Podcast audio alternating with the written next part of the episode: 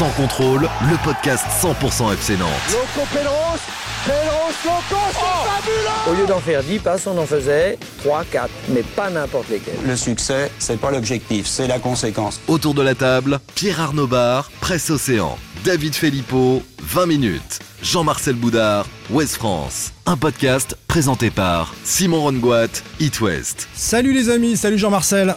Bonjour. Salut Pab. Bonjour tout le monde. Et salut David Filippo. Salut tout le monde. Euh, trois thèmes vont animer euh, nos débats aujourd'hui. On va évidemment revenir sur euh, l'interview très critiquée, polémique de Valdemar Kita chez nos confrères de l'équipe. Chacun donnera un petit peu son ressenti sur cette interview et surtout ce que vous en retenez et si ça dit des choses de l'avenir du FC Nantes et de ce qui s'y passe actuellement. On va aussi évoquer ensemble Kader Bamba. Euh, le joueur en réussite sur euh, ces deux dernières, euh, deux trois dernières rencontres. Est-ce qu'il mérite une place de titulaire, lui qui est euh, décisif? Et à cette occasion, dans le cadre de cette discussion sur les joueurs, une des infos de ces dernières heures, la mise à l'écart. Trois joueurs ont été exclus du groupe professionnel par Antoine Comboiré, dont Jean-Kévin Augustin, jusqu'à la fin de saison. C'est une nouvelle qui va nous faire débattre. Là aussi, enfin, un match capital s'annonce à Nîmes pour le FC Nantes. Nantes en danger. Qui craignez-vous le plus, par exemple, de Nîmes ou de Lorient dans euh, la course euh, au maintien Quel visage du FCN attendre à Nîmes? Tout ça est au menu de Sans Contrôle, les amis. Sans contrôle, L'actu des Canaries a une touche de balle. Plus ça, c'est pas sérieux, c'est du amateurisme. Il faut arrêter. Il y a un moment, il faut arrêter. Est-ce que l'interview de Valdemar Kita chez nos confrères de l'équipe relève de l'amateurisme, comme on vient euh, d'entendre euh, le président euh, Kita nous en parler? On, va débriefer ça ensemble, les copains. Qu'est-ce que vous en avez pensé d'abord plus, globalement? Ça vous a surpris ce que disait Valdemar Kita? Certains disent il a fait du Kita comme d'habitude, ça part dans tous les sens. Jean-Marcel? Oui, il est fidèle à lui-même, imprévisible, il dézone tout le temps, il dit tout et son contraire. Voilà, j'ai trouvé fidèle à lui-même. C'est juste lunaire, en fait. lunaire. C'est-à-dire qu'on arrive à être surpris, euh, non pas euh, parce qu'on sait qu'il est surprenant, mais parce que le contenu à chaque fois est renouvelé. Bah, moi, ce qui me surprend, c'est que Valdemar Kita, je crois, a un conseiller communication et un conseiller d'image. Et j'arrive pas, toujours pas à comprendre quand on est une personne de cette importance euh, dans, dans un club, parce qu'il compte quand même pour le football français. Alors je crois que son conseiller est parti en vacances au sport d'hiver, donc exceptionnellement il n'était pas là. hein, c'est c'est pour ça. c'est peut-être possible. Ouais, ouais, c'est pour ça alors, parce que moi, j'arrive pas à comprendre comment on peut.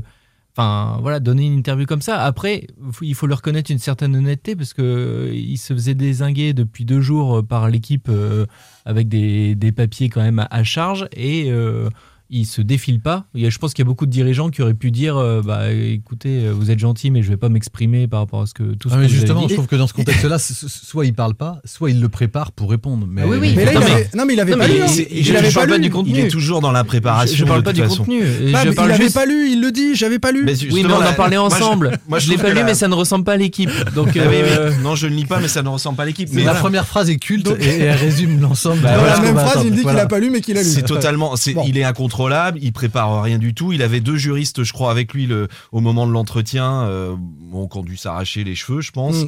euh, surtout qu'ils ont, quand ils ont vu le, le rendu. Euh, après, euh, moi, j'attache pas beaucoup d'importance à ce que dit Valdemar Kita parce qu'il va vous dire quelque chose le samedi et, et tout l'inverse le lundi. Donc, euh, Ah, c'est une erreur, je pense, de, de ne pas y attacher d'importance parce que parfois Moi, je- il y, a des- il y a certaines choses qui, euh, qui transpirent de, de ce qu'il dit, même si Non, ça mais là, il avait envie. Là, c'était, c'est une bête blessée. On va, on va en parler, mais c'est une bête blessée qui, qui se sait cerner de toutes parts et qui, qui a envie de désinguer euh, tous ceux, euh, euh, tous ceux qu'il a vu parler de lui récemment, Ali Odic, Landreau. Enfin, on va parler de tout ça. Justement, on rentre dans le cœur de cette interview. Alors, il commence en désinguant Elodic, et puis on va voir ce que chacun a retenu. La première chose que vous avez relevée, Pab et, et Jean-Marcel, c'est sur le Kita Circus, sa façon d'organiser le club. Il nous dit, au lieu de parler de Kita Circus, regardez si j'organise bien le club. C'est qui le patron de l'équipe Qui demande toujours à avoir les pouvoirs? L'entraîneur. Je n'ai jamais eu de problème humain avec mes entraîneurs. Le club est bien géré et tout le monde est payé tous les mois. C'est ça son regard sur la gestion d'un club. Le patron, c'est l'entraîneur et moi, je paye et je paye bien, donc je gère bien. mais Ah, quel- c'est le problème d'ailleurs parce que cette phrase-là, euh, évidemment, elle est importante, mais elle, rés- elle résume un peu le mode de fonctionnement de Valdemar Kita. C'est-à-dire qu'à partir du moment où il paye, il pense qu'il a tout fait et qu'il a tout bien fait. Or, euh, bah, c'est pas, c'est pas qu'une question de délivrer des, des bulletins de paye à la fin du mois, c'est aussi euh, une question d'organisation, de stratégie, euh, de mise en mouvement, euh, de management, tout ça. Et tout ça, il l'a un peu oublié et il le gère pas parce qu'il l'a complètement délégué en fait. Le problème, c'est qu'il l'a délégué à son fils, mais qu'il a que à peu près un jour et demi par semaine. Donc du coup, bah voilà, en absence, ça, il y a plein de choses qui sont jamais réglées euh, dans, dans- dans ce club et ça en fait partie, de la plus petite à la plus grande. D'ailleurs, on peut faire une petite parenthèse à ce sujet, euh, Jean-Marcel, parce que le sportif est évidemment important. On le désingue suffisamment pour dire quand même que Valdemarquita est quelqu'un qui paye ses salariés, euh, qui fait pas de, de plan euh, social vrai. extraordinaire. Il a voulu en faire un Bon, à son arrivée. Ça a pas, euh, oui. Il a voulu en reculé. faire un, ça, ça a été sorti dans, dans West France, je Oui. me souviens à l'époque, et il avait reculé. Il Voilà. s'était dit, il l'avait pas fait, c'est vrai. Voilà. Certains, euh, parmi les, les rares qui nous disent un peu de positif de Valdemarquita, nous, dire qu'il- nous disent qu'il a un petit peu de, de cœur de ce point de vue-là. Oui, mais, il a la même réflexion aussi avec les joueurs ou les entraîneurs. Ils considèrent que ah, ah bah j'ai payé, je paye ce joueur-là. Pourquoi il est, pourquoi il est pas bon? Bah non, il y a, des- il y ça a des fois il y a d'autres paramètres. euh, voilà. Ou pourquoi il m'aime pas? Je le paye. Pourquoi il m'aime pas? Bah non, il y a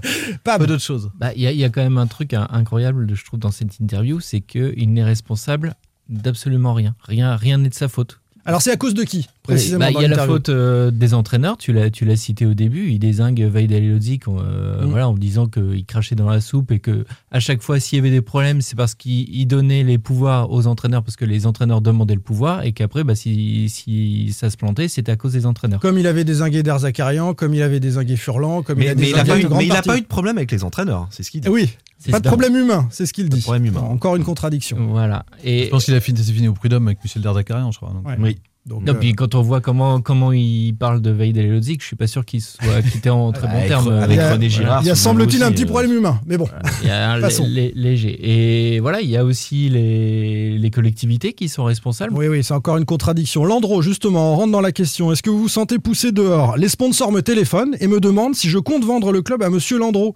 Mais Monsieur Landreau est venu ici il y a 5 ans, il voulait un poste de direction. Il est, Ça, on n'en sait rien. il est venu quémander un hein. poste. Selon Valdemarquita, euh, Michael Landreau est venu quémander un poste en disant Je vais gérer votre argent, je vais tout gérer, je mets tout le monde dehors, y compris des gens à la genelière. J'ai beaucoup de mal à imaginer ça, hein, sachant ce que, pense euh, au fond de lui Michael Landreau de Valdemarquita.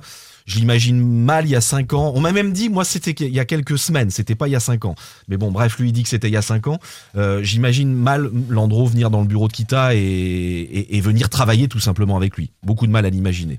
Il y a une question aussi qui, qui ressort de cette interview, c'est le manque d'autorité. Alors on va rentrer un petit peu dans le dur sur cette question du manque d'autorité parce que euh, là On encore, l'a souvent pointé d'ailleurs. il, ce- il contourne, il contourne. Tu parlais de l'argent tout à l'heure, Jean-Marcel. Là, il contourne l'absence d'autorité en disant, mais si, pour moi, tout est géré, tout est délégué. Il ne constate pas euh, ce dont on parle à longueur de, de podcast, euh, l'absence d'autorité au sein du club et, et ce qui en découle. Il décrit l'entraîneur dans une première partie comme étant l'homme tout puissant à qui on accorde tous les pouvoirs d'autorité et, et, son fils comme étant le, le directeur général délégué qui gère le reste. Il ne voit pas ce problème d'autorité. il voit pas qu'il n'y a pas une vacance du pouvoir en fait, puisque effectivement il y a une forme de, dualité.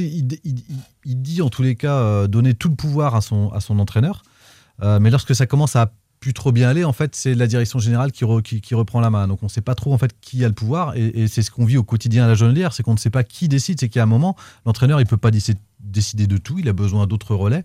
Et quand ça se passe bien, on va dire au tout début, quand tout est en osmose, ça fonctionne à peu près, ou disons que ça fonctionne euh, moins mal, et après, bah, ça part vite en sucette, et c'est ce qui se passe. Et je reviens juste sur, le côté argent. S'il y a un côté fait du prince chez Valdemarquita, c'est qu'à partir du moment où je paye, j'achète tout, quoi. Mais il y a plein de choses qui ne s'achètent pas, euh, les- l'élégance, euh, l'amitié, le respect, voilà. Et ça, il a un peu L'identité, la la tradition. le patrimoine. Mais c'est- ce qui explique aussi toutes les erreurs qu'il peut commettre derrière en termes de symboles dans la gestion de son club, et que lui ne voit pas et ne perçoit toujours pas. David, le passage sur Moji Bayat t'a intéressé prenne. particulièrement.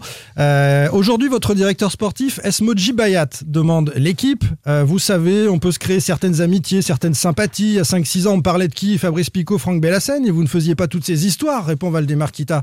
Bon, c'est pas forcément vrai, ça d'ailleurs, on en parlait Non, déjà de l'entourage. Parce qu'il hein. faut bien se dire que depuis, depuis que Bayat est omniprésent au club, il est dans tous les dossiers, hormis, je crois récemment, hormis euh, Abed.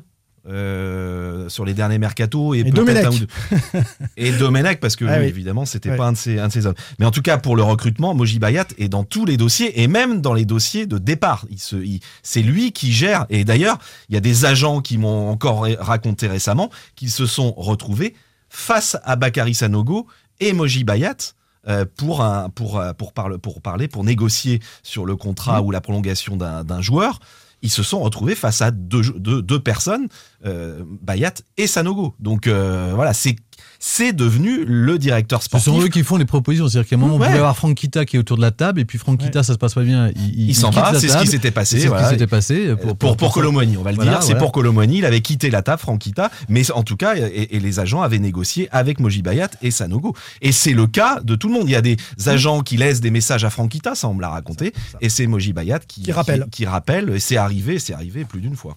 Et puis la différence euh, avec les autres, c'est que les autres n'ont peut-être pas aussi fait de la, n'ont peut-être pas été in- incarcérés de manière préventive. Donc euh, c'est aussi ça. C'est-à-dire qu'il y, a il y a des Moji contrôles Baya est un bah, personnage sulfureux. Voilà. C'est ce que, ce que- Oui, oui, oui. C'est Et- sûr. Mais il est présumé innocent, on va bien le, le dire, parce que faut Mm. insister s'il écoute.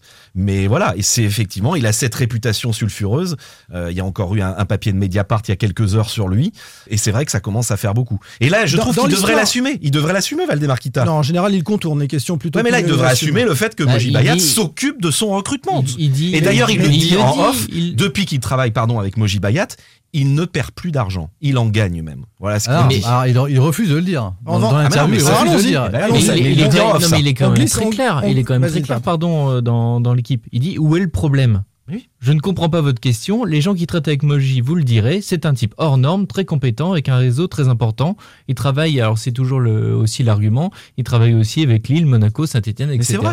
Donc Ça, euh, voilà, il ne voit pas le problème. Tout, tout ce que tu dis, David, euh, enfin on le sait, on en parle à longueur de podcast, mais moi je trouve que quelque part il assume Valdemar Kita. Il dit voilà, c'est un Non, type il pourrait, il reconnaître que c'est lui qui fait le recrutement, c'est tout, c'est tout ce qu'on lui Oui, demande. c'est ça. Et il pourrait reconnaître aussi qu'il ne voit pas où est le problème, mais s'il y a un problème, quand, quand- quand vous êtes euh, joueur ou représentant de votre joueur, vous avez un problème aujourd'hui de statut de votre joueur, vous n'arrivez pas à joindre la direction, mais, mais c'est pas forcément que pour les problèmes contractuels en plus, ça Mm. peut être sur des problèmes, euh, des problèmes humains, des problèmes de gestion avec l'entraîneur, des problèmes relationnels, des problèmes de- d'avenir, qu'est-ce qu'on fait de, de- un tas de choses. Et bien, votre interlocuteur, c'est soit Moudi Bayat, Bayat, soit Bakary Sanogo. Ce qui est quand même un peu problématique quand vous êtes agent, parce que vous ne parlez pas à la direction, ce n'est pas la direction. Alors ça, c'est problématique du côté des agents. Et puis euh, du côté de l'institution FC Nantes, ça annonce, ça s'appelle un conflit d'intérêts. C'est-à-dire qu'un agent qui gère la politique sportive d'un club, il va évidemment privilégier aussi euh, ses propres intérêts, ceux de son écurie, de ses joueurs, de ses relations, mais il ne mettra pas forcément en numéro un euh, l'intérêt de l'institution FC Nantes. Donc c'est forcément un conflit d'intérêts. Oui, oui, oui, mais ça, ça s'est fait, je l'ai déjà écrit Mais oui, ça se fait plusieurs fois, ça s'est fait, dans, pas- ça se fait d'ailleurs dans d'autres clubs. Il y a toujours fait. des agents très influents dans des clubs de, de Ligue 1 ou Ligue 2 d'ailleurs. Je me souviens qu'à une époque, il y avait Niort également qui avait un agent très affluent, donc euh, pour parler de la Ligue 2. Donc, mais oui, après, je suis d'accord, il y a peut-être un conflit d'intérêts. C'est-à-dire que Moji Bayat, on a Il est l'impression possible en tout cas. Je dis pas que qu'il c'est le a, cas, mais qu'il a ramené possible. beaucoup de joueurs de Belgique. Bah, bien sûr. Et s'il a encore, il avait ramené des, des bons joueurs, des très bons joueurs. Voilà. Ça n'a pas, Bah, ça n'a pas c'est un toujours bon été le joueur, cas. David. L'ironie de Pab nous permet de glisser vers euh, le sujet suivant. Avant de parler d'argent, quand même, parlons un petit peu de, de famille et d'amour. Euh, dans votre entourage, beaucoup de gens vous pousseraient à quitter le club, euh, dit Régis Dupont, le journaliste. Le premier entourage, c'est ma femme. Elle a toujours dit, elle continue à dire, tu avais tort. Elle n'a jamais voulu que j'aille dans le foot. Si je l'écoutais, je ne serais pas là. C'est peut-être le- le- l'un des seuls moments de sincérité dans, Oui. ce- dans cette interview. je trouve. Complètement. De toute façon, Chantal Kita, on l'a dit, je crois, la semaine dernière, il me semble, dans le podcast. Euh, elle souhaite que, que son mari euh, stoppe complètement avec le, le FC Nantes. Elle Elle, veut l'incite de arrêter. plus en plus Elle veut arrêter. Elle veut qu'il arrête parce que elle veut qu'il arrête les, les frais et puis et puis après il y a tout tout ce qui se passe autour, le Kita Circus. euh, bon, c'est évidemment pas très agréable non plus pour pour elle. Je me tourne vers le trésorier de Sans Contrôle, celui qui épluche les comptes. Est-ce que Valdemar Kita euh, ment à nouveau sur euh, Bah oui, l'argent qui ne remonte il pas? a- Oui, en fait, Valdemar Kita, il aime bien parler de, des dettes, de tout ce que le- lui coûte l'argent. Il n'aime pas parler de tout ce club. que- le club, mais il n'aime pas parler de tout ce que lui rapporte le club. Et ça, jamais, jamais, voilà, sur les transferts, sur combien il gagne. C'est c'est jamais lui qui, qui- qui sort les chiffres. Il a toujours du mal à- avec ça. Il dépense, il investit beaucoup. Mais il a toujours du mal à, à reconnaître qu'il gagne de l'argent avec le FC Nantes. Or, c'est tout sauf un philanthrope. Euh, je pense que s'il perdait vraiment beaucoup d'argent avec le FC Nantes, il y en a eu longtemps qu'il l'aurait vendu. Nos collègues de Médiacité, Jean-Marcel, ont expliqué, après avoir épluché ses comptes, Oui. que un tiers de, de l'argent investi par environ Valdemar 18 Kita millions d'euros qu'il a Voilà. pu euh, ramener. Et puis, il y sont a- remontés via Flava Group Et- en Belgique et donc à Valdemar Kita. Exactement. Et, et- et- et- et là-dessus, enfin, ça a été euh, prouvé, démontré. Et surtout, il, il a encore profité. Nous, nous il nous l'avait dit. C'est après le, les merca- le mercato très réussi de l'été 2019, euh, c'est avec les départs de Diego Carlo, je ne sais pas si vous vous souvenez, de Valentin Rongier. Mm. Euh, la balance euh, est, est- est excédentaire comme jamais elle ne l'a été. Et, et- et oui, il, il s'en était pas caché en tous les cas en off à l'époque qu'il allait euh, en tous les cas se, se rembourser comme il Mm. disait sur ce qu'il avait investi. Il disait, et à l'époque il disait il n'y a pas de mal. Mais là forcément dans le contexte actuel, Et depuis, depuis euh, les mercatos sont tous des mercatos à 0 euros sur des prêts ou euh, Oui. sur très peu d'investissement. hein. oui, bah il investit, il investit pas, mais en tous les cas il remonte, oui. Et il se rembourse. Ce qui fait que du coup, ce qui permet de diminuer éventuellement demain, dans un autre contexte, une offre et d'être, euh, au lieu d'avoir des prétentions à 100, on, peut accepter euh, plus facilement peut-être à 60. Un dernier élément à retenir de, cette interview euh, sur euh, le futur. La question est la suivante. Vous imaginez-vous président du FCN dans 5 ou 10 ans avec un nouveau stade? Il répond du moment que j'ai le cerveau et le physique, oui. Et n'oubliez pas une chose quand même, il y a un type qui prend tout ça à cœur, qui a envie de tenir, c'est mon fils, Franck. Euh, il parle pas de projet euh, tenu par Franck, il parle pas de développement du club, il dit euh, il y a un type qui prend tout ça à cœur, donc c'est important pour euh, Franck Kita, qui, qui a le club à cœur, et qui a envie de tenir. On parle bien de tenir, on n'est plus du tout dans la gestion, on est sur le fait de tenir face à toute cette adversité. C'est quand même une position très défensive, non Vous ne trouvez pas? Oui, oui. Alors, bah, par rapport à Franck, ça fait quand même 3 ou 4 ans qu'il sous-entend que Franck va prendre la présidence. Ouais. Et il est toujours pas président. Donc euh, voilà, j'attends, j'attends de voir ce qui va se passer. Moi, je crois pas au fait que qu'il va rester 5 ou 10 ans. J'ai la conviction que le, il va se passer des choses dans les semaines à venir. Euh, parce que pour lui, c'est le moment. C'est le moment. Maintenant, là, il faut lâcher le club. Il ne peut plus le, le garder. Donc, et en même temps, il a raison de tenir ce discours. Il sait qu'il va y avoir. il a raison, mais il a raison Parce que euh, quand on est vendeur, il vaut mieux montrer qu'on n'a pas envie de vendre pour, euh, pour négocier. C'est un petit peu plus simple. Alors là, les- il fait mieux que montrer qu'il n'a pas envie de vendre. C'est une charge sur Michael Landreau Oui, très alors, violente. hein. Oui, mais ça, oui, oui, bah, ah oui. Là, Non, mais ça, c'est autre encore- chose. Bah oui. encore- Pardon, non, non, encore mais- autre chose. Non, non, Ah non, mais pardon, oui. sur la stratégie. Non, mais voilà, c'est stratégie. Vaut mieux dire que non, non, je ne suis pas vendeur. On en parlait Euh, la semaine dernière. euh, au lieu de, il pourrait dire non, non, j'ai envie de vendre et brader quasiment. Mais non, il n'est pas Et du tout dans ce discours. Et il a plutôt raison. Sachant qu'en plus, il y, a, il y a deux ans, quand le club avait failli être vendu à un, fonds d'investissement am- américano-britannique, il y avait euh, une volonté, enfin, dans, le- dans les projets, il y avait la possibilité aussi que Franck Kita reste Oui, euh, il devait éventuellement au club Ouais, ouais, ouais. euh, dans, dans un poste euh, d'importance. Euh, voilà. Bon, voilà, ça, ça fait aussi partie, euh, comme dit David, exactement de la communication, euh, de, de dire non, non, nous, on est là pour longtemps. hein. Euh, Voilà, il dit, euh, je suis encore là, si j'ai le cerveau et le physique, euh, tout va bien. Quoi. Et il y a mon fils derrière, si jamais ça va pas, il y a mon fils derrière. Cette interview est, sortie euh, quelques heures avant le dernier rassemblement des supporters en marge du match euh, du, Football Club de Nantes. À l'occasion de ce rassemblement, Eddie Capron a délivré un petit message aux supporters. On écoute l'ancien Canari. Salut à tous, Eddie Capron. Euh, je fais ce petit enregistrement pour, pour vous soutenir et vous dire que je suis à fond avec vous, les gars. On constate que ce club, qui était un club légendaire, qui était un club phare des championnats de France, devient, devient plutôt la risée de la France. C'est un club qui m'a tout donné et je suis à fond derrière vous, les gars. Ciao. Capron à fond derrière les supporters, comme l'avait été euh, Piocel, euh, Nicolas Gillet également, les anciens qui continuent de se mobiliser. Euh, Est-ce que ça, ça a du sens, ça maintient l'impression, ces, ces rassemblements de supporters et ces anciens qui parlent? Moi, je trouve que c'est plutôt des messages pour le grand public. En tous les cas, ça aide euh, pour des gens qui sont peut-être un peu loin de tout ce qui se passe, euh, qui, hésitent, qui peuvent se dire ah bah oui finalement même si les anciens, les joueurs avec qui euh, on a un peu d'affection ou qui incarnent et représentent quelque chose, ça participe à ça. Je, trouve à élargir en tous les cas l'audience en faveur d'un changement. Après, ça ne joue en aucun cas, si ce n'est sur Valdemar Kita, ça peut avoir que la réaction in- inverse, c'est de bien l'énerver puisque tout ce qui est lié au passé du FC Nantes et en tous les cas à, l'héritage, il a toujours eu du mal à, Moi- à faire front et à l'accepter. Moi, moi, je trouve quand même dans, dans ce mouvement-là, il y a, il y a quelque chose au-delà de, du côté euh, conviction. Je prends du, du recul par rapport à ça, mais je trouve que le- je tiens à saluer leur euh, abnégation, enfin le fait qu'ils continuent semaine après semaine, parce que je trouve que dans un mouvement comme ça, c'est pas facile de maintenir la pression. Ils ont lancé le, ce mouvement-là en, en décembre quand Christian Gourcuff a été débarqué.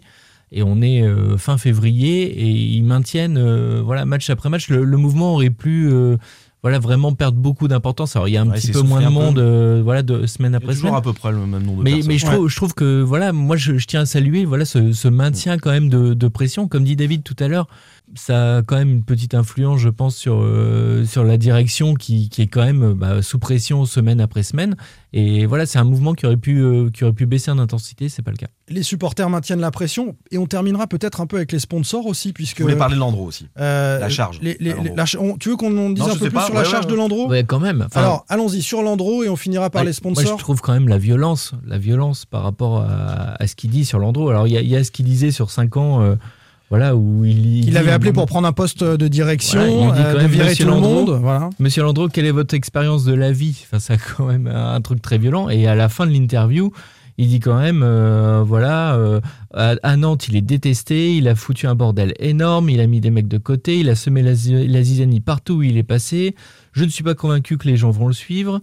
Et puis il termine en disant bon, il a quand même pas été champion du monde, euh, il n'a pas de référence et tout. Enfin, Ah bah, il l'attaque euh, aucun sur, Non, tout- mais tous les surtout- points, sur tous les points, euh, en tant qu'entraîneur, en tant qu'ancien euh, joueur légendaire du, du Football Club de Nantes. euh, c'est sûr qu'il il, il envoie Mais du mais il lourd. y a une phrase qui résume ça. hein. Il dit un club a besoin d'un chef, sinon ça ne marche pas. On verra bien si certains sponsors actuels du FC Nantes euh, sont dans le projet de Landreau. Alors on glisse vers les sponsors justement, David, euh, parce que à travers ce sous-entendu, on, comprend évidemment, et d'ailleurs dans les réponses de Valdemarquita, si euh, des sponsors l'appellent, c'est parce qu'ils ont été sollicités par ailleurs, que la chose leur est revenue euh, aux oreilles aussi pour ceux qui n'ont pas été sollicités.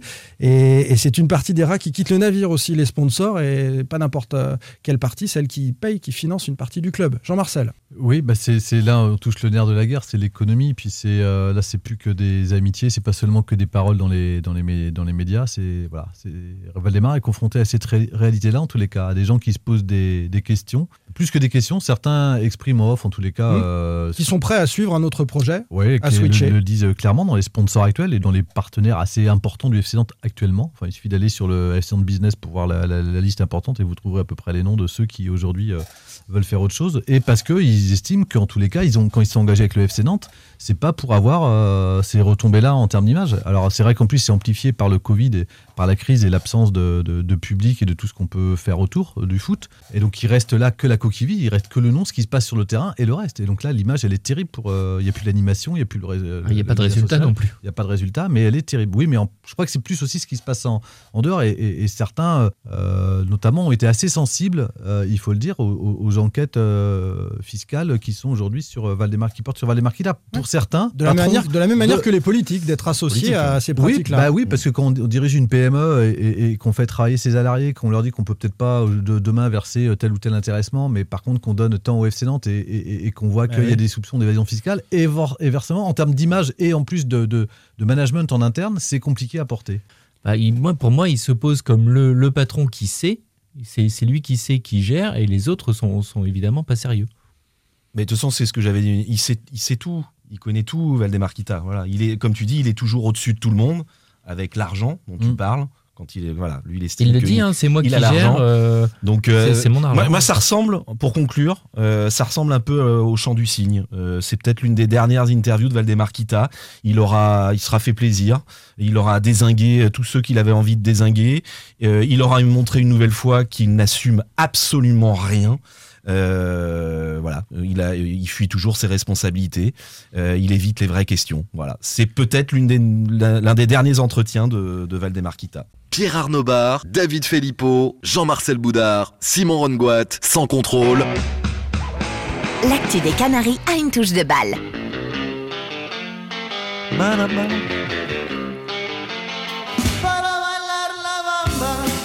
Kader Bamba au menu de Sans Contrôle, les amis. Kader Bamba qui euh, s'est révélé être euh, beaucoup plus décisif que ses petits copains sur euh, le match de Lens, au moins, et sur celui d'Angers. Ensuite, lui qui était tricard, mis à la cave par Raymond Domenech, c'est le seul hein, qui avait été mis au placard, paradoxalement, et qui a su s'arracher quand il est revenu, quand il a eu sa chance pour aller marquer ses buts. Il l'a fait à, deux reprises avec Antoine Comboiré à Angers et, et juste avant avec Colo et Domenech qui étaient à distance en Coupe de France contre Lens. Est-ce qu'il faut en conclure que Kader Bamba est meilleur quand il est en colère, quand il doit prouver? Et en découle la question suivante est-ce qu'il faut le laisser sur le banc pour le piquer et qu'en rentrant il soit décisif? Ou bien est-ce qu'il mérite d'être titulaire? Allez, on commence par Pab. Ah, on, le sait, euh, Kader Bamba euh, est, est pas régulier. Quand il a, à chaque fois qu'il a été euh, titulaire, euh, il a, il a parfois, c'est un petit peu comme euh, Blas, il est, il est sur courant alternatif. Parfois, il est, il est capable de coups d'éclat et il est capable de passer complètement à côté. Donc, Donc, tu euh, crois pas au nouveau Bamba, toi? Tu penses que Bamba c'est quelqu'un d'irrégulier? pour, pour moi, c'est quelqu'un qui a, qui a énormément de talent sur des coups. Il est capable de faire des, des très belles choses, comme à Marseille euh, la saison dernière, euh, de faire des gestes techniques euh, comme qui, qui peut être dangereux, comme au Parc des Princes. Il y, a, il y a deux ans, il avait fait une roulette dans sa surface. C'est un joueur d'instinct. Donc, il est capable de faire des coups, de faire basculer un match, mais euh, moi je, je pense pas, enfin je l'ai jamais vu capable d'être très régulier. Et tu le laisses sur le banc, Pab. Tu le laisses sur le banc pour ces raisons-là. Euh, alors par contre, je le laisse pas forcément sur le banc pour ces raisons-là, parce que j'ai aussi besoin, moi, d'un joueur créatif capable de débloquer une situation. il mais il ne tiendra pas 90 minutes. Bah, il peut passer à côté. Il, peut passer à côté pendant 80 minutes et euh, te faire le geste qui te fera, euh, qui te fera la différence sur une action. Euh, Jean-Marcel. actuellement, effectivement, il est mis dans ce rôle de super sub. en tout cas, il est, il est bien, mais comme tous ceux qui l'ont eu à peu près ou ceux qui le côtoient le disent, c'est pas un problème de temps de jeu ou forcément de de temps de match, c'est plus un problème mental chez lui. Et il faut se préoccuper de, bah, de, dans quelles conditions psychologiques il est. C'est-à-dire qu'avec lui, on sait assez vite le matin, en au moment où il, dit bonjour quasiment, on sait dans quel état d'esprit il est, parce que c'est quelqu'un qui, Donc, qui, triche pas. Boiré doit attendre le matin. Quoi, ouais, pour je pense savoir pour savoir s'il le met ou s'il le met pas. Et parce que c'est vrai qu'on on, sait on sait comment il se comportera. Voilà, il n'y a ah pas de surprise avec lui. C'est, ça fait partie des joueurs. C'est quelqu'un qui regarde ses cinq premières minutes, la façon dont il va toucher la balle et tu connais la, bah, nature de son match. Oui, voilà, voilà. On, avec, lui, on sait. Ce qui, est, ce qui est parfois une force, mais parfois. Il partage ça avec euh, Kylian Mbappé, par exemple, au Paris Saint-Germain. On sait assez rapidement euh, si ça va être du grand Kylian ou pas. David, on Moi, a je suis, de je suis de l'avis des, des, des, plutôt de euh, des gens qui ont, qui ont voté. On avait posé la question hein, sur Twitter, comment faut-il utiliser Kader Bamba Titulaire 28%, des gens pensent qu'il faut qu'il soit titulaire. 56% des gens pensent qu'il faut que ça soit un joker de luxe, donc je suis plutôt euh, d'accord avec eux. 3% il n'a pas de niveau. Et 13%, et pourquoi pas Libombé alors on peut parler de Libombé un peu, mais, mais pour euh, finir sur Bamba, quand même, c'est étonnant. C'est le plus décisif des Nantais sur euh, les derniers matchs. Mais, il a été avec décisif. Lorsqu'il a été décisif, il l'a été hein. lorsqu'il est entré. C'est aussi ça, on est influencé par ça. Alors sauf contre Lens, où il démarre, il met Marseille. Marseille. À Marseille, mais ça remonte. L'année ah, dernière, l'année dernière, c'est l'année dernière, il met qu'un but, c'est à Marseille. voilà. il, est titulaire. donc, on ne peut pas en tirer de, de, de conclusion. En fait, c'est plus dans et certains disent aussi que, enfin, je pense à Pierre Aristouille notamment, qu'il a connu avec la réserve, qu'il a et qu'il l'a eu d'ailleurs là juste avant, euh, avant le, son, retour dans, le groupe pro, euh, disait euh, sur Kader qu'il faut surtout lui le laisser en état d'alerte. Il faut toujours qu'il soit en alerte, c'est-à-dire que c'est un joueur de défi, mm. et donc le laisser aussi subtil équilibre parce que le laisser complètement sur le banc, on peut le perdre. On peut aussi à un moment le, le perdre. c'est quelqu'un qui a besoin d'être euh, comme un funambule qui non mais c'est à l'image d'un peu de son histoire. un match titulaire, un match en réserve. Voilà. voilà. Un match titulaire, un match en réserve, un match sur le banc, euh, le piquer de temps en temps et des fois lui donner aussi euh, beaucoup d'amour parce que c'est un joueur qui marche aussi à l'affect. Je, je, suis désolé, on va regarder la concurrence quand même parce que vous souhaitez. Et c'est un joueur sur le cas. Non, c'est aussi un joueur dont le FC Nantes, un profil dont le FC Nantes n'a pas. On s'en est souvent plaint ces bah années passées. Rappelez-vous en 2016, l'année de Julie Loki par exemple, on se plaignait qu'on avait et de, et de, et de Donc, euh, pardon, donc Simon, Simon compare, Simon compare Kader Bamba à Kylian Mbappé, toi tu le compares à Julie Loki. Non, je, je, dis, c'est vraiment violent. Je dis, on avait Kasaniklik, on avait personne sur les côtés pour faire des différences. Là, on a quelqu'un. Kasaniklik. Kasaniklik, Thompson aussi qui jouait sur un côté parfois. Donc on, a, on avait personne pour faire des différences. Là, on a quelqu'un, et, et, pour moi, en tous les cas, je ne sais pas s'il doit être titulaire ou euh, remplaçant. Ce que je sais, c'est que le prêter, comme ça a été envisagé au mercato, aurait été une, oui, une connerie importante parce que c'est un profil qu'on n'a pas dans le reste On a quand même des joueurs qui sont en méforme. On va regarder la concurrence. En face, as Moses Simon euh, qui peut jouer sur un côté ou euh, devant dans, dans, le, dans le 4-4-2. Libombé, pour l'instant, il joue pas. Coco est en dessous de son niveau depuis, depuis longtemps. Et oui, parce qu'il faut regarder ça aussi. Et, et, moi, je préférerais remettre Louza. On va lire certains des commentaires des tweetos, mais remettre Louza peut-être dans l'axe et, libérer ce, côté gauche pour, euh, pour Kader Bamba. Est-ce qu'il a le coffre pour faire 90 minutes Est-ce qu'il va défendre Est-ce qu'il va pas rechigner un peu à défendre Kader Bamba J'en sais rien. On sait que peut-être bah, défendra plus. Je pense qu'il peut défendre, mais il fera une passe derrière son pied d'appui où il tentera un passe en jambe dans ses 25 euh, mètres. Le problème, c'est que c'est ce que je disais, c'est je pense que pour quelqu'un comme Boiré, c'est compliqué de gérer un joueur comme ça, et pour n'importe quel entraîneur, c'est qu'il est capable de faire un coup de folie offensif qui va te faire gagner le match, mais il est capable aussi de te faire un coup de folie défensif qui te fera prendre un but à la con. De manière très pragmatique, les deux joueurs qui sont décisifs sur les dernières rencontres, c'est Bamba et Blas, donc euh, tu peux dire, on discute pas, on fait jouer ceux qui, sont décisifs. Quand on voit Colomboigny qui, a des difficultés à, être, euh, à concrétiser ses, ses occasions. Blasigno nous dit Bamba a toujours dit préférer le côté gauche, Luzza n'est pas fait pour jouer à cet endroit-là pour moi. Sébastien nous dit c'est plus facile facile de faire la différence si l'équipe adverse est plus usée. C'est vrai que ça, c'est un argument aussi Ah sur oui, la reviens souvent, demi-heure. ouais. Ouais. Ça joue. Vince nous dit le problème du rôle de Joker, c'est que c'est décourageant. Si chaque fois que tu rentres, tu fais des différences et que tu n'es jamais titulaire après. Et Voilà. Il est du genre à se décourager. Adrian nous dit Limbombe, moi j'aimerais le voir un peu plus quand même. Est-ce qu'il est en mesure de se fondre dans ce collectif? Le voir un peu plus, bah, le voir tout court. de hein. faire, Parce qu'en fait, on l'a pas de, vu. donc. faire, de faire les efforts défensifs, euh, Limbombe. Euh, en tout cas, j'ai toujours trouvé ces centres d'une grande qualité, contrairement à ceux de Traoré, Dapia et compagnie, nous dit euh, Adrien. Alors, Compagnie, non, il joue en joue pas à Belgique. Nantes, hein. Oui, oui, on rappelle joue. quand même à Adrien. Il centre très peu. En même temps. C'est dans la confusion. Excellent. Très bonne blague. Euh, Voilà, moi j'arrête sur cette Il y a beaucoup de blagues belges. en fait. Limbombe, J'ai malheureusement pas les rires à B Productions pour l'instant, David, donc euh, on, on refera ça en montage. Euh, Libombe, euh, plutôt que Bamba, on a envie de voir Libombe aussi ou, Parce euh, qu'il a été blessé, il a été on blessé une grosse partie de la Si saison. on va garde un savoir. bon souvenir de lui, un coup franc contre Lyon, Contre Lyon. euh, un, un but. euh, il avait été bon à Marseille, comme Oui. Bamba d'ailleurs. Oui. Ils jouaient tous les deux d'ailleurs. Oui. Ce jour-là, ils étaient Oui. titulaires. Euh, désolé de reparler de cette défaite, Jean-Marcel. Euh, mais euh, on l'a tellement peu vu, Libombé. Et puis on parle de rythme, on est, on est compliqué, quand même euh, dans une mission euh, maintien. Ouais, donc c'est compliqué à de devoir jouer voilà un peu à la mort t'es un joueur moi je sais pas physiquement où il en est est-ce qu'il est il est à combien de pourcents d'Augustin? Bah, c'est vrai, que les alors vrai que ce sont, Ah bah ce des millions qui dorment sur le banc, mais parfois il faut, en tous les cas, il a- là ils ont raison de les laisser dormir sur le banc ces millions, parce que je suis pas sûr que Thibaut Voilà. aujourd'hui soit très opérationnel et efficace pour apporter quelque chose au FC Nantes. Tu as sagouiné ma transition, mais je vais Pardon. la faire quand même, je m'en fiche. Najoleno nous dit c'est surtout Randall Colomwani qui mériterait de souffler, je pense, et Simonsen. Je trouve que Bamba a le même souci de constance que Blas et Libombé. Et si Augustin est à 70%, ne pourrait-il pas jouer les 20 dernières minutes en fin de match? La réponse est non. C'est toujours difficile quand il y a quelques millions qui sont sur la, sur la touche. Ces millions sur la touche, la citation était quasi exacte, hein, Jean-Marcel. Félicitations. Valdemar Kita, euh, lors d'un match à Lille, À Lille, c'est ça. euh, de À notre ami Cardozo. Sur Canal. À l'époque, Cardozo, les millions sur la touche. Là, les millions euh, ne seront Bah, pas sur sont- la touche, non, mais en réserve. Alors, l'info, qui sont ces trois joueurs exclus du groupe par Comboiré Bridgen Dilu, Thomas Bassila et surtout celui dont on va, on va le plus parler, c'est Jean-Kévin Augustin.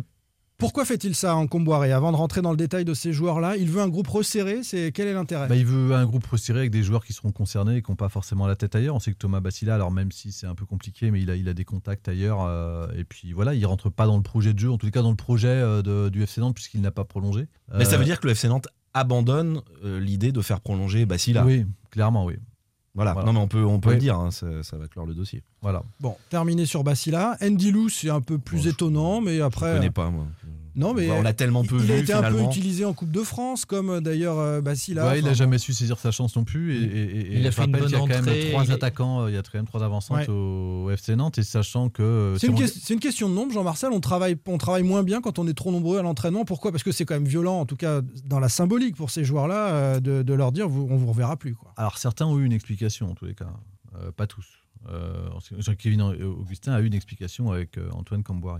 Allons-y, le dossier Augustin, parce que c'est quand même ça euh, que j'évoquais à travers ce, ce petit son. On va se le remettre. C'est toujours difficile a quelques millions qui sont sur la, sur la touche. Quelques millions, pourquoi? Parce que euh, tu nous avais indiqué, David, dans son contrôle, qu'il euh, était grassement rémunéré. hein. Il a 100 000.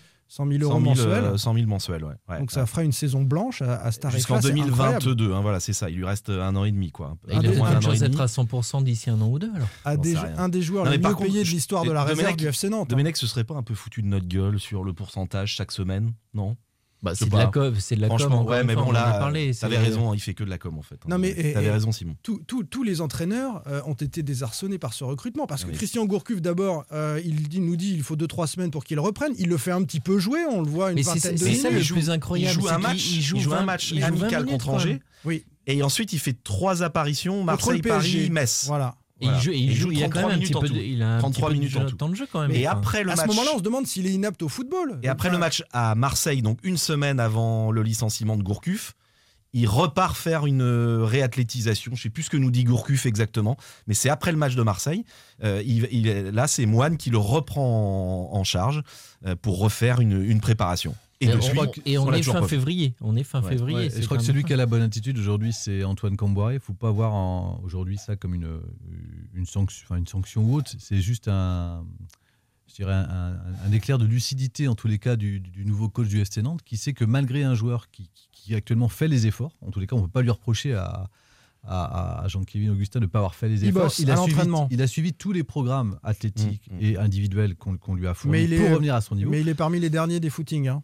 Il Oui, était- C'était un peu mieux, visiblement. Oui, Bernard, mais au- aujourd'hui, il a des vrais problèmes à revenir, ce qui fait qu'on se pose des, des questions ailleurs, autres que, en tous les cas, euh, physiques. Et, et- et puis, d'où il, peut d'où, d'où il pourrait tenir ça? Il faut savoir que c'est un joueur qui a, qui a eu aussi le Covid en, à Leeds il y, a, il y a à peu près huit mois. Donc, euh, voilà, il y a plein de choses qui, qui, qui aujourd'hui devront être éclaircies sur cette situation. Il y a des inquiétudes, en tous les cas, sur sa capacité, en tous les cas, à jouer au foot, parce qu'effectivement, il est plus en capacité d'enchaîner comme il pouvait le faire. Et donc, ça, Antoine Camboiré l'a l'a, l'a- l'a perçu et plutôt que de le voir se faire traîner à l'entraînement euh, et peut-être distancé par rapport aux autres, a pris euh, la décision de, de- de- de- qu'il aille jouer euh, avec la réserve, de se refaire une santé. Ça sera peut-être pire temps. parce qu'il va peut-être être distancé aussi en réserve. bah non, mais.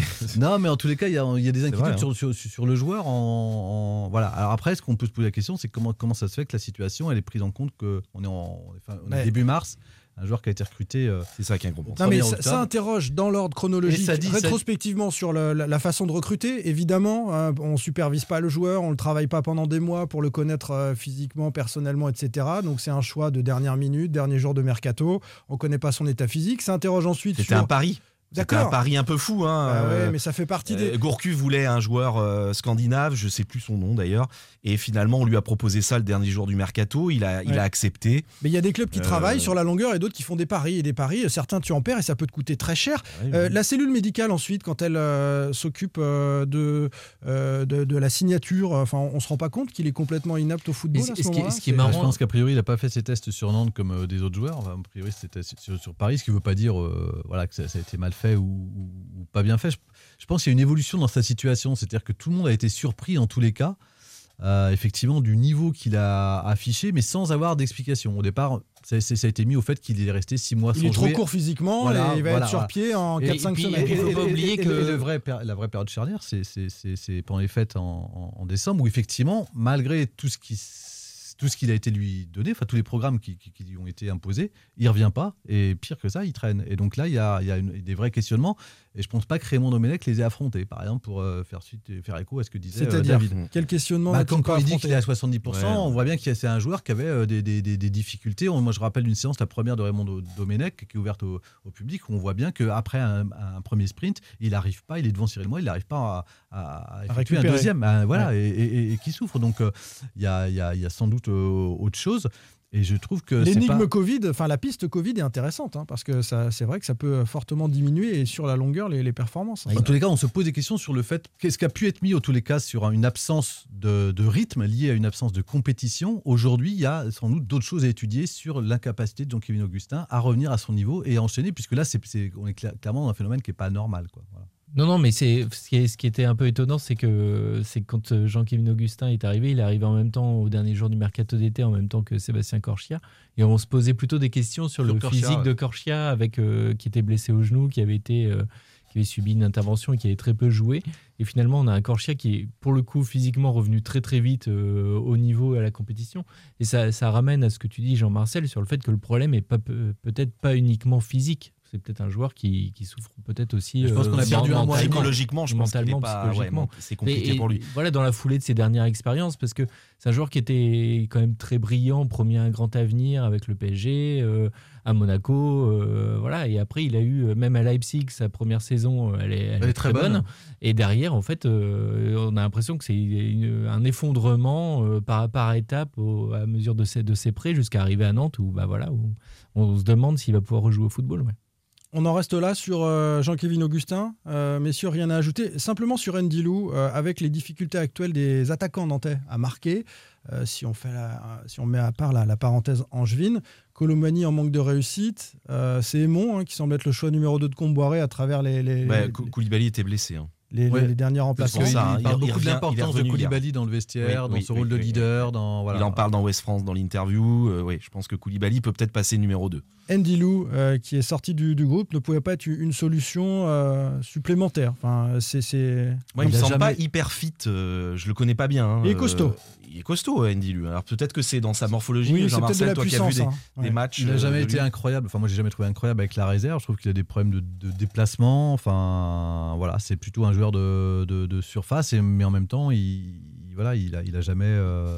En fait, son, son destin aurait pu basculer. euh, il fait une entrée, je crois, à Angers, contre Angers, Contre au Angers, à match la aller. Beaujoire. Ouais, Il où fait un il poteau. rentre à la 88e ou 89e et dans, sur son premier ballon, il tape le poteau. Je suis pas sûr que son avait- destin aurait. Non, peut-être que hein. s'il avait marqué, il aurait peut-être pu avoir Ouais. un petit peu plus de, de temps de jeu. Pas sûr. mais- de crédibilité, en tout cas, Mm. euh, Ah pour, euh, pour euh, euh, Bridge Ndilou. Ok, on a fait le tour des, des joueurs dont on voulait parler aujourd'hui. On s'intéresse à un match charnière. Est-ce un match décisif Nantes-Nîmes?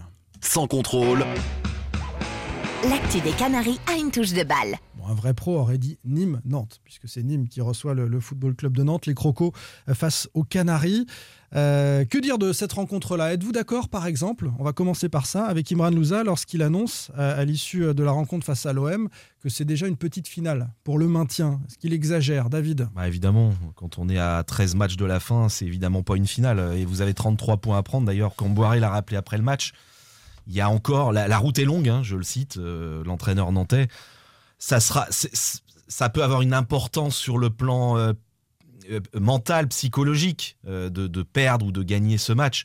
Mais ça ne sera évidemment pas rédhibitoire si Nantes perd à, à Nîmes, parce qu'il restera 30 points à prendre derrière. C'est pas rédhibitoire, énorme. mais c'est quand même important dans une équipe, pour une équipe qui est complètement à la rue quand Je te même dis, mentalement. oui. Bah oui, oui, mais ça c'est peut avoir une importance, mais c'est pas une finale. Les Nîmois, sont, les- les Nîmois sont- derrière. les Nîmois complètement revenus dans la course hein, en Mm. engrangeant 6 points à la hauteur du, du FC Nantes. Il y a ce match en retard entre euh, Lorient et Nîmes qui va à nouveau distribuer des points euh, aux concurrents du, du FCN.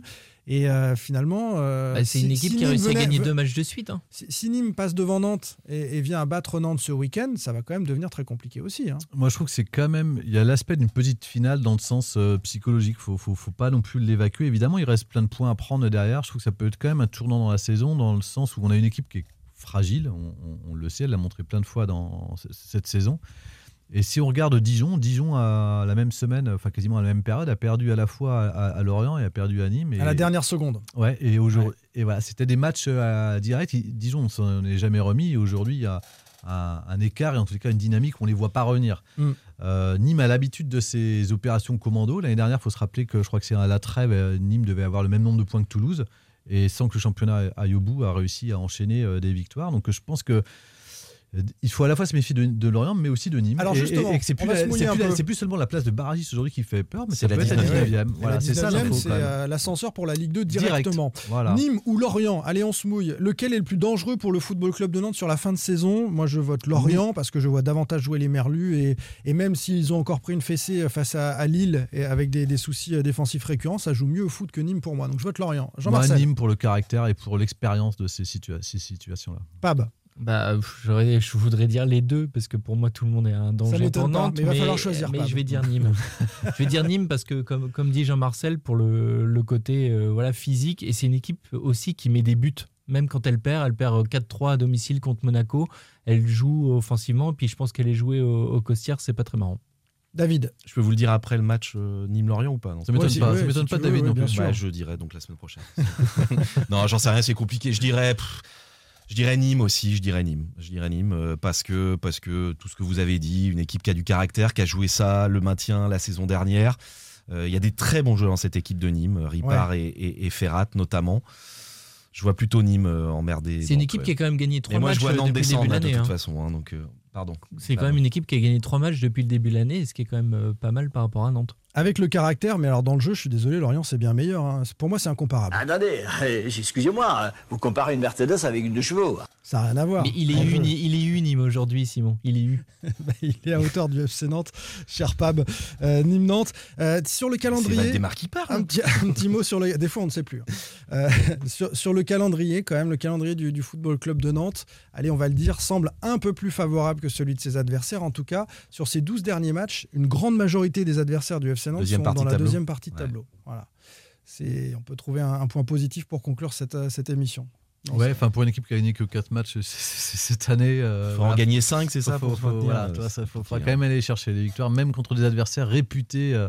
Aujourd- Aujourd'hui, il n'y a plus beaucoup d'adversaires qui sont derrière Nantes en tous les cas, donc euh, Mm, ça restera quand même des, des- des exploits ou des performances à défaut d'exploits, de le- battre tous ceux qui sont devant. Et moi, je trouve que Nantes, euh, on n'en a pas parlé, mais Nantes a, a loupé le coche euh, samedi hein, euh, face, Contre à une Marseille. équipe, face à une équipe marseillaise qui était, moi, j'ai trouvé vraiment, vraiment, vraiment faible.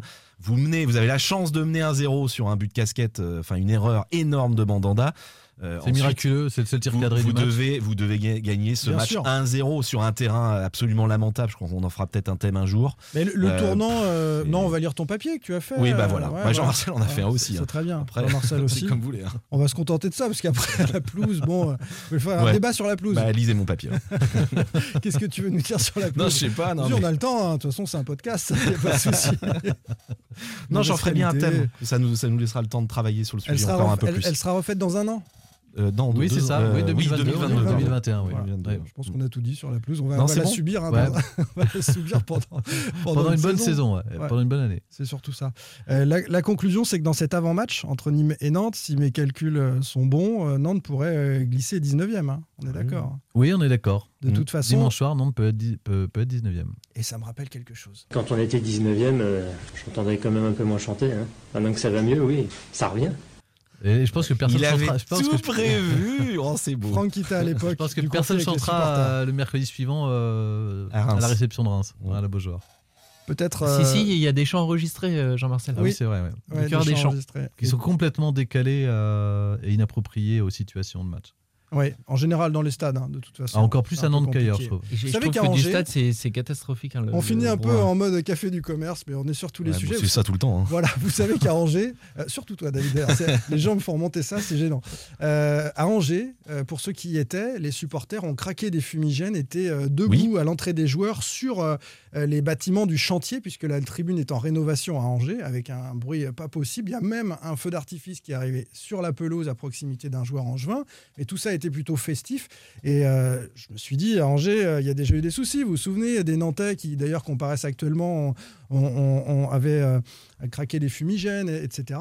Et en fait, tout ça a été fait en concertation avec le club. C'est-à-dire que la police était là, euh, il y avait une distanciation sociale encadré. entre. C'était encadré, une distanciation sociale entre euh, chaque supporter ultra avec son fumigène, et donc qui ont mis cette ambiance incroyable. C'est le club qui a organisé ça avec la police angevine. Étonnant. Il y a un SLO à, à Angers? Étonnant, a priori, ouais. Ouais, bon, voilà. Enfin, Il y en a aussi à Nantes, il fait son boulot, mais je veux dire, en tous les cas, là, tout, tout le monde fait. ses- C'est un club où tout le monde travaille en même temps.